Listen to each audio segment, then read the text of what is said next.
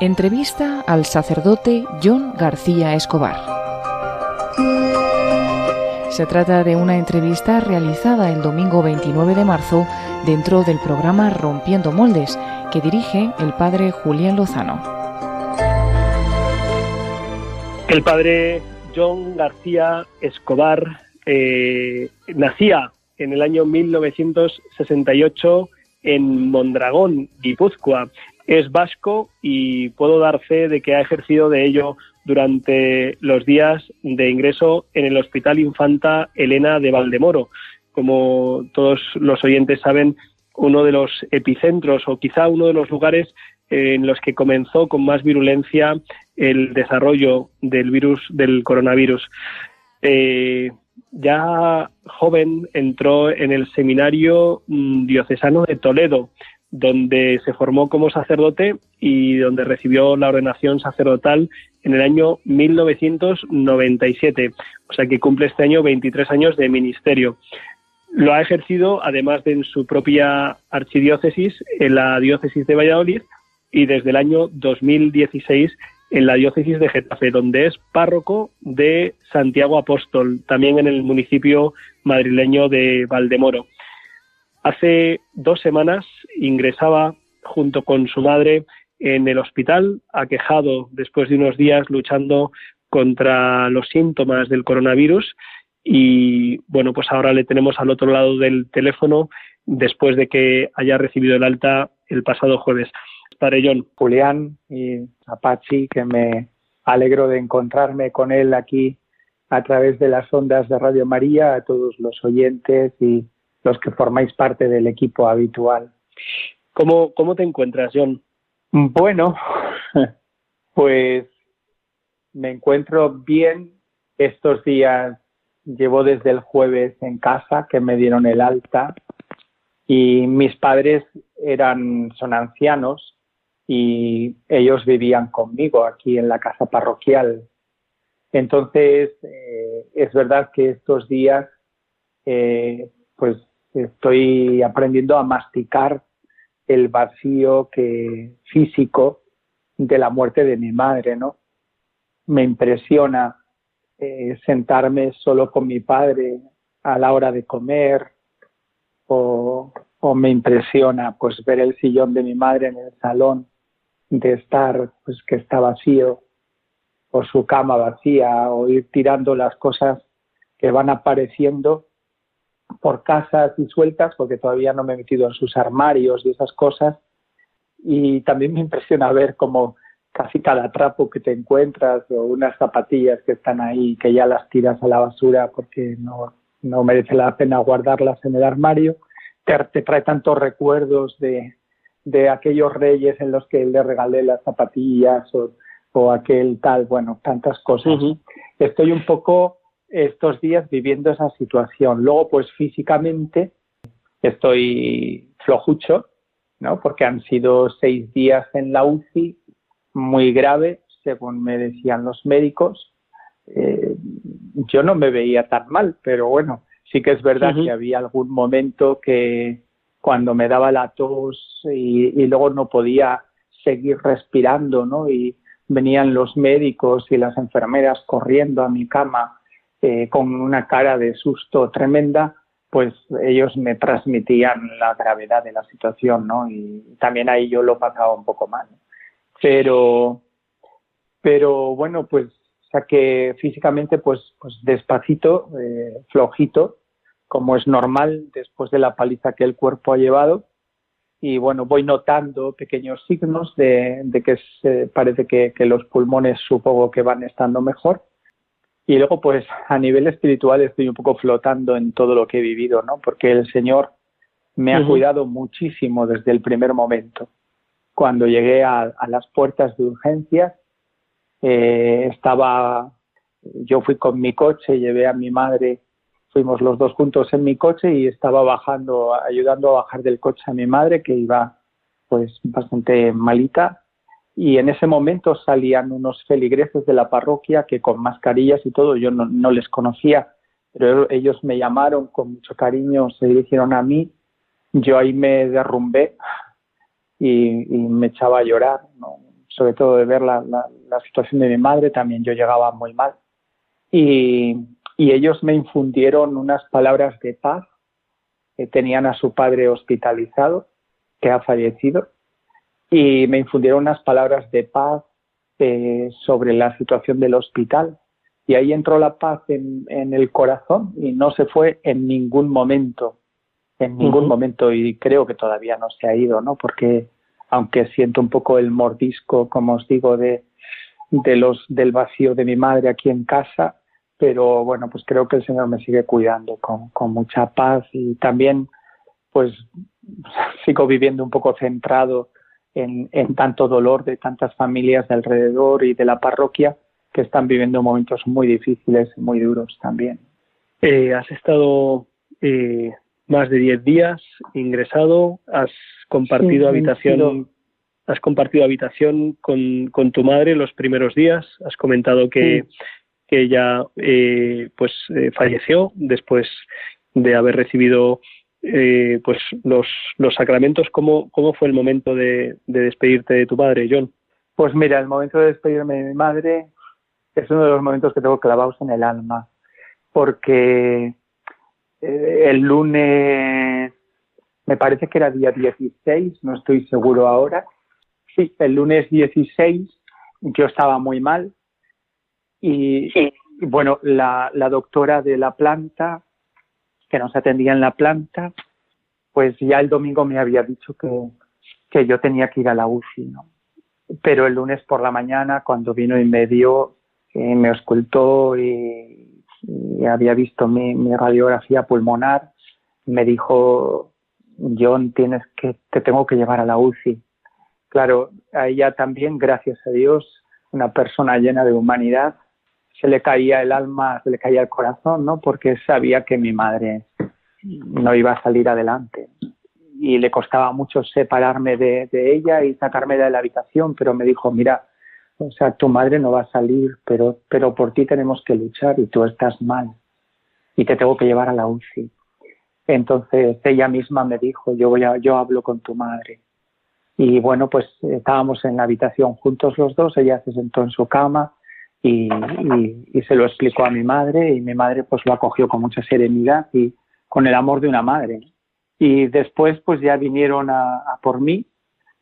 Eh, los dos estábamos pues como estamos los enfermos de, de, de ámbito pulmonar sentados en, en las camas eh, plegables, ¿no? Eh, sentados en la cama para, para que los pulmones estén rectos y solo pudimos tocarnos las puntas de los dedos de las manos y mi madre en aquel mientras me sacaban a mí de, la camilla o sea en, la cama de la, con la cama para la UCI y mi madre en aquel momento me, me, miró y me dijo ya no nos vemos más yo me quedé tan paralizado tan bloqueado no fui capaz de decirle una palabra y bueno, pues eh, perdonarme, en ese silencio, en, en silencio, un silencio que a veces reconozco que me muerde un poco porque porque ahora pues me hubiera gustado haber podido decir una palabra, pero en aquel momento me quedé bloqueado, eh, llegué a la llegué a la UCI, ¿no? Y ahí hubo un momento creo creo que muy grande y muy importante porque nada más llegar a la UCI, pues creo que el, el Señor me dio luz para para decirle a, a, la Virgen, y como era la semana de San José, a San José, ¿no? En, en, vuestras manos pongo la vida de mi madre y yo os la ofrezco, yo os la entrego. Que no quiero que llegue la muerte y, y me robe a mi madre, ¿no? sino que, que yo os la entrego. Y ahí me, me inundó una paz inmensa que en ningún momento se me ha quitado. Cuando vino la doctora al día siguiente a decirme que mi madre ya había fallecido, eh, bueno, pues sí me emocioné, pero con muchísima paz, con muchísima paz. Eh, padre John, eh, sí. estará preguntándose más de un oyente eh, cómo es posible pues sacar algo algo bueno de, tanto dolor y de tanto sufrimiento. Eh, hemos podido pues leer, incluso escuchar algunos pues de tus mensajes durante esos días en la UCI. Eh, antes y después del fallecimiento de tu madre, cuando has estado también pues con cuidados más intensivos y y para ti ha sido una experiencia de gracia. Mm, quizás sería bonito compartir qué es lo que qué es lo que te ha hecho ver el Señor, qué es lo que te ha dado a vivir el Señor en estos días.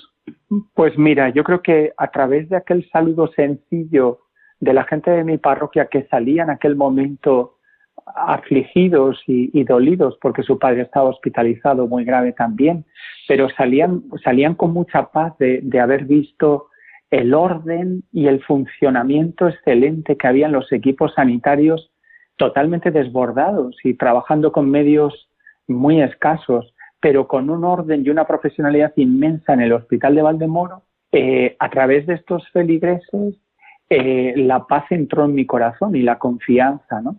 y la confianza ha sido una confianza que iba de la mano, la confianza en, en, en el Señor, en Jesucristo, y la confianza también en los profesionales en los que, en los que nuestras vidas quedaban. ¿no? Y en todo momento he ido viendo, he ido palpando que, que esa confianza tenía razones para, para, o sea, que tenía razones para confiar y para estar sereno, para estar tranquilo. Eh, yo creo, estoy convencido de que el Señor me ha concedido una gracia extraordinaria para vivir una situación extraordinaria. ¿eh? Y esto es pues lo de siempre, lo que tantas veces uno ha predicado, porque se lo sabe de memoria, pero, pero que lo has visto encarnarse en ti. O sea que cuando el Señor nos, nos llama eh, a una vocación o, nos llama a vivir una situación determinada en la vida, pues nos da su ayuda para vivirla. Y yo esto he comprobado pues que ha sido verdad. Eh, nada más al día siguiente de ingresar, yo creo que fue, creo que era el domingo, día 15, cuando yo vi a mis compañeros de arciprestazgo eh, en el grupo de WhatsApp, que iba siguiendo un poco a veces en el móvil, a pesar de lo mal que estaba, pues les veía tan preocupados, les, les veía hablar pues también nerviosos, algunos habían ido cayendo ya contagiados, Gabriel, Lazarola, estaba ya contagiado, no recuerdo ya si Pachi también estaba ya con, con los síntomas y, y, a mí me parecía, pues me, me daba pena, veía la, tensión, el sufrimiento, se habían cerrado las parroquias este fin de semana, el gobierno ya había anunciado el cierre de las carreteras al día siguiente y, me lancé y, grabé un mensaje como pude, con mucha fatiga, pues a, a los hermanos sacerdotes del arciprestazgo animándoles a vivir ese momento pues con un corazón sacerdotal, ¿no? Y, y diciendo, bueno, pues nos llega un momento donde no vamos a poder hacer reuniones, catequesis, retiros, no sé qué, todas las cosas que ordinariamente intentamos montar en la vida parroquial para ayudar a los cercanos y para atraer a los alejados. Ahora no vamos a poder hacer nada de eso, pero es la gran hora de vivir con un corazón sacerdotal, lo que nos toca a cada uno vivir, a mí en el hospital, a vosotros encerrados en vuestras casas, en las parroquias, ¿no? Y es la gran hora de, ser sacerdotes, más que de hacer eh, cosas de sacerdote, ser sacerdotes, ¿no? Y, y, es la gran hora en que nos jugamos nuestro, nuestro ser más íntimo, nuestra identidad más íntima, la de ofrecernos por, nuestros, por nuestro pueblo, ¿no? Y, y pues sí, por, por nuestro pueblo que además está sufriendo, ¿no? Y bueno, pues no sé, lo que me salió del alma en aquel momento, luego los canallas ellos lo subieron a los medios y, y aquel mensaje se hizo que yo a veces me daba vergüenza cuando me enteré porque decía, digo, Dios mío, o sea, nadie sabe que yo estaba hablando a mis compañeros de arciprestazgo. Algunos curas algunos curas igual se piensan que yo voy aquí de, de maestro del clero español o algo así, ¿no? porque, porque se debió de hacer ahí medio, medio viral, como decís los que estáis en el mundo de los medios, ¿no?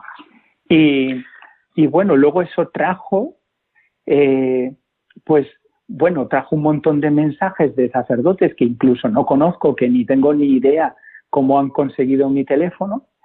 Y después ocurrió una cosa tremendamente consoladora para mí, ¿no? Que fue que a los dos días falleció mi madre se corrió también por los medios que la madre del sacerdote del mensaje aquel había fallecido y bueno, claro, con la elemental impresión que nos puede dar a cualquier sacerdote que la madre de un, hermano sacerdote fallezca y su hijo cura esté en la UCI y no puedan ni celebrar una misa por ella, pues eso desencadenó cientos de misas para mi madre, ¿no? Cuando yo estaba postrado en la cama de la UCI. Entonces aquello me, conmocionó porque yo me, llenó también de, de, paz, de confianza. O sea, yo decía, si mi madre hubiera muerto pues en una situación normal, pues hubiera habido unos compañeros conmigo con celebrando en el funeral y ya está. Pero mi madre se ha llevado cientos y cientos de misas eh, por la situación en, en, la que ha muerto, ¿no? Entonces, pues el día anterior me había pasado una cosa muy bonita porque a la hora y media o así de llegar, o a la hora de llegar yo a la UCI, se presentó la doctora de la planta, que, de la que os he hablado, Lidia, y me llevaba una estampa de la Inmaculada que le había dado mi madre para mí.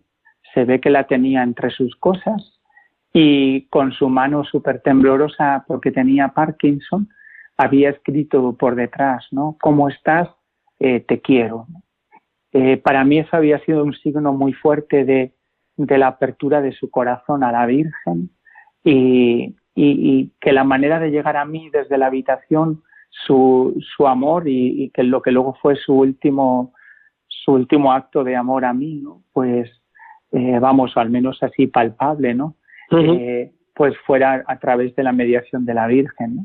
Y al día siguiente pues ocurrió eso, con su fallecimiento, esa avalancha de misas eh, para ella, ¿no? Entonces, pues, claro, o sea, ¿cómo no voy a ver la, providencia y, el amor tremendo de Dios, desbordante de Dios eh, para con mi madre. Eh, se me parte el alma pues por su muerte, se me parte el alma porque no pude estar con ella cuando murió, pero es que después, o sea, cuando veo todo lo que ha pasado, no puedo no ver una gracia en, todo ello. El ciento, el ciento por uno. El ciento por uno. El ciento, por, uno, y la vida eterna el padre Pachi, eh, al que has mencionado hace nada, eh, quiere preguntarte. John, gracias. Hola, por tu testimonio, hermano. Buenas noches. Te agradezco mucho tanto el testimonio de los mensajes como el que nos das ahora, ¿no? Yo no filtré el mensaje, ¿eh? Julián tampoco.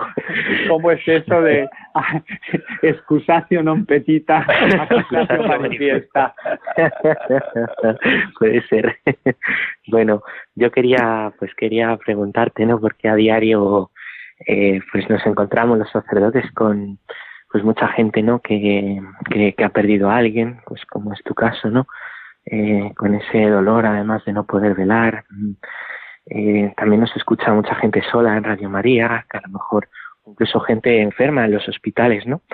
Y tú que como enfermo y también pues como, como hombre que ha perdido a su madre, ¿no? Y que ha pasado por todo esto, ¿qué, qué dirías, ¿no? A toda esta gente tan pues golpeada ahora que están en la situación tuya hace unos días. Yo creo que hay una actitud que incluso para quien no tuviera fe, le rogaría que lo hiciera por su propia salud mental, ¿eh? pero que es dar el paso de, no permitir que la muerte eh, se haya salido con la suya y nos haya robado a una persona querida. Y entonces coger a esa persona y entregársela al Señor. O sea, eh, corazón de Jesús, yo te doy, yo te ofrezco la vida de mi madre, de mi padre, de mi hermano, de, de mi marido, de, yo te la doy, yo te la doy. Yo he experimentado eh, la paz inmensa que esto me ha dado. Y, y antes lo había vivido como sacerdote. Puedo quizá pues no, no desvelo identidades, si digo que este verano en mis vacaciones dando ejercicios espirituales eh, me encontré dos religiosas que estaban bloqueadas en su corazón y incluso pues en su vida espiritual y dos religiosas de mucha altura espiritual y, y de una vida de entrega impresionante, ¿no? Pero que cuando murieron eh, sus madres, también en las dos, sus madres, eh, habían quedado como con un dolor y, un muro, y un muro. Y, y, a mí me salió del corazón el, pedirle, ¿no? El rogarle, porque claro, eh, cuando uno no ha pasado por esto, meterse a hablar de esto es muy difícil, porque pues porque la otra persona que lo está sufriendo puede decir, puede pensar, ¿no? Puede sentir la tentación de decir, claro, qué fácil se habla desde fuera, ¿no? Cuando tú no has sufrido, ¿no? Eh, ahora ya no es mi caso, ahora yo ya estoy metido en ese ajo, ¿no? De hecho, he procurado estos días, incluso desde la UCI, llamar a algunas personas o grabar algunos mensajes a algunas personas a los que creía que mi debilidad les podía servir de ayuda para superar algunas situaciones que estaban viviendo, ¿no? Pero bueno, quería, quería decir, ¿no? Que, que comprobé, ¿no? Y yo les pedí, por favor, vete al sagrario, ponte delante del Señor cuando puedas durante estos días de ejercicios, pero no dejes pasar los ejercicios espirituales sin hacerlo. Y dile al Señor, Señor, yo te entrego la vida de mi madre, yo te la doy.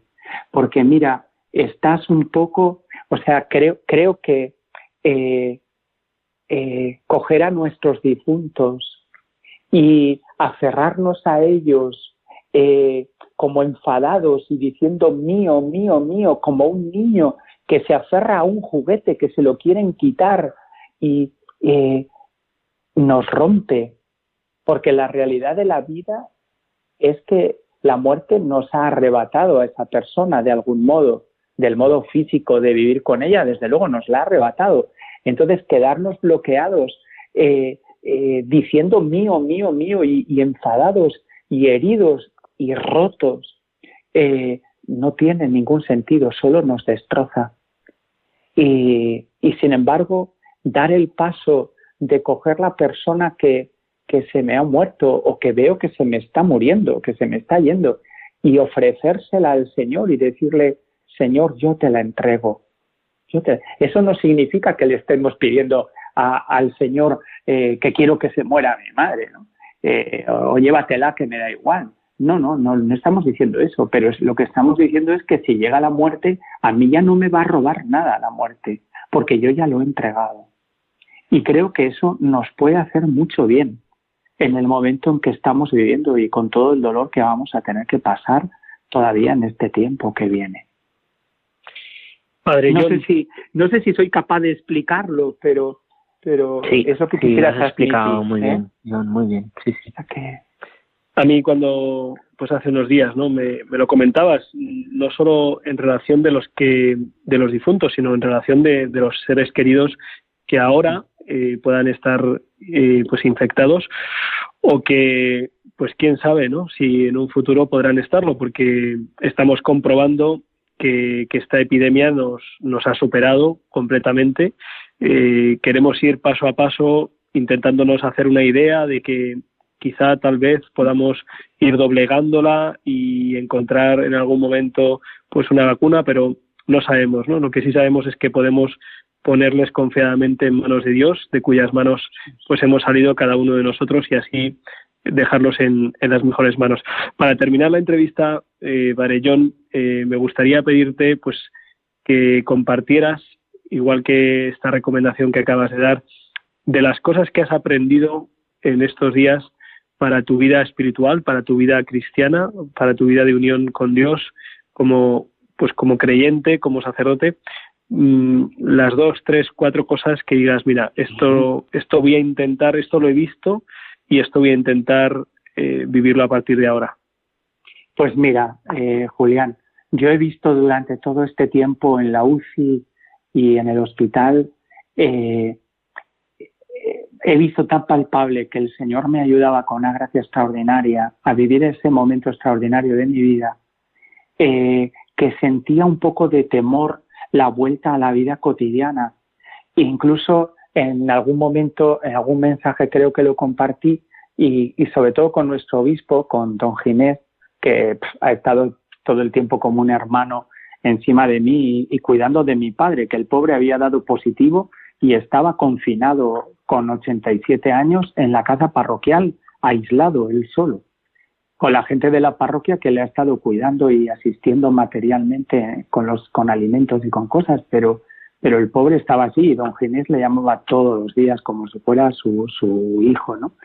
Y, y se lo decía que lo que me daba pena era volver a la vida cotidiana y, y haber vivido un momento eh, muy duro, muy difícil, eh, con una altura muy grande y después en la vida cotidiana volver a tener un corazón pues que no siempre es capaz o sabe ser bueno, ¿no? Y en las cosas pequeñas, ¿no? Eso me daba un poco como y le pedía al Señor, o sea, Señor, ayúdame, no, no puedo estar viviendo eh, esto eh, con la altura que me estás dando vivirlo y después que esto se pase, volver a la vida cotidiana y tener un corazón eh, pues malo muchas veces, ¿no? Un corazón herido, un corazón envidioso, un corazón, pues, pues un corazón pobre, ¿no? Y le pedía mucho al Señor, ¿no? Y ahí, ahí me, me, me vino un consuelo grande y una confianza grande, como, como que el Señor me decía, mira, en este avión ya te has subido. Y si te caes, te caerás dentro del avión, dentro de, dentro de este vuelo en el que vas. Eh, o sea que levántate, pero, pero, y tengo, te quiero tener la esperanza de que de verdad eh, comienza una vida, una vida nueva, ¿no? una etapa nueva. Y esto se lo pido mucho al Señor con temor y temblor, porque sé que soy muy pobre y, y hay cien mil cosas que a veces me hacen enfadar o me hacen saltar con una crítica o me hacen saltar y, y manchar mi alma de cristiano y de sacerdote, ¿no? Esto ha sido una cosa que ha estado como muy presente. ¿no? Y luego también el, agradecimiento. Yo ha habido noches en la UCI o días en la UCI que cuando veía los equipos sanitarios, y esto no quiero que acabe la entrevista sin decirlo, cuando les veía trabajar, se me caían las lágrimas de emoción, de emoción. Esta gente está dando la vida, están viendo a sus compañeros caer contagiados, están teniendo turnos de trabajo de 12 horas. Llegan a sus casas, como me han confesado algunos médicos, y no pueden conciliar el, sueño por las noches en casa y descansar porque se desvelan con las situaciones de pacientes y con las situaciones de tanto dolor que estamos viviendo este tiempo. O sea, nuestros sanitarios están en una altura impresionante, impresionante. Y, y para mí ha sido toda una enseñanza también, ¿no? De confianza, porque yo fui demasiado tarde al hospital de Valdemoro porque tenía terror de ir al hospital de Valdemoro y decía, vamos, o sea, es que si no tenemos el bicho, allí lo vamos a pillar como vayamos. Si lo que estamos teniendo mi madre y yo es una gripe, allí vamos a, vamos a coger el bicho, ¿no? Como digo yo. Entonces también ha sido una confianza grande, ¿no? Y, y una llamada muy grande, muy grande a ser sacerdote y, a, tener, a tener cuidado en este aspecto, ¿no? a no perderme tanto en el hacer, en planificar grandes cosas pastorales, sino tratar de cuidar mucho el ser, el ser. Eh, tenemos una riqueza inmensa en el crisma que nos ha empapado, que nos ha configurado desde lo más hondo con Jesucristo. Y, y la ofrenda de nuestra vida por nuestro pueblo como sacerdotes, eh, aunque estemos paralizados como ahora vamos a tener que estar, pero a veces en la vida cotidiana también hay situaciones donde las cosas no nos salen como queremos eh, o, donde nos o, donde las situaciones a veces humanas nos paralizan, pero, pero ahí tenemos que saber entrar en lo profundo de nuestra identidad de sacerdotes y ofrecer la vida por nuestro pueblo. Yo estoy convencido de que seguramente estos días de UCI y de hospital han sido los más fecundos de mis 23 años de ministerio. Y, así lo he vivido, así me lo ha hecho percibir el Señor en todo momento. O sea, yo tenía conciencia de que estaba viviendo un momento muy grande de mi vida, muy grande de mi vida. Y, bueno, pues creo que con la gracia del Señor, y, lo tengo que decir, que creo que lo he vivido así, que ahora me, que ahora me da temor y, temor y temblor volver a la vida cotidiana y volverme a encontrar con mi corazón pobre y ruin, pues es cierto, es cierto. Padre John García Escobar, eh, eh, sacerdote que ha superado, gracias a Dios, pues eh, el coronavirus y que, y que lo ha hecho pues uniéndose muy íntimamente al Señor, saliendo fortalecido. esperamos que, que, sigamos ahí, en ese avión en el que te ha metido el Señor, aunque, aunque caigamos, que sigamos volando hacia, hacia lo alto. Eh, muchísimas gracias por compartir con nosotros eh, pues esta experiencia tan, tan íntima, eh, de tanto dolor, pero también de tanto gozo. Y te mandamos un, un abrazo fortísimo, todo el equipo de Rompiendo Moldes. Pues lo mismo para vosotros. Muchas gracias a ti, Julián. Tú me diste la unción a mí y a mi madre el domingo por la tarde cuando estábamos tan mal. Y nunca podré pagarte haber sido sacerdote para nosotros en aquel momento. Nos diste al Señor y nos diste la unción. Muchas gracias. adelante, mucho ánimo y muchas gracias a todo el equipo y a mucha gente de Radio María que sé que, que le ha llegado mi estado de gravedad y también la muerte de mi madre y que habéis rezado por mí. Muchas gracias. Sin duda. Un fuerte, un fuerte abrazo.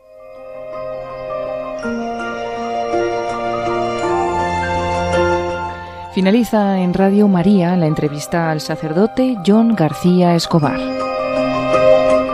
Les hemos ofrecido esta entrevista testimonial que tuvo lugar el día 29 de marzo dentro del programa Rompiendo Moldes, un programa que dirige en Radio María el padre Julián Lozano.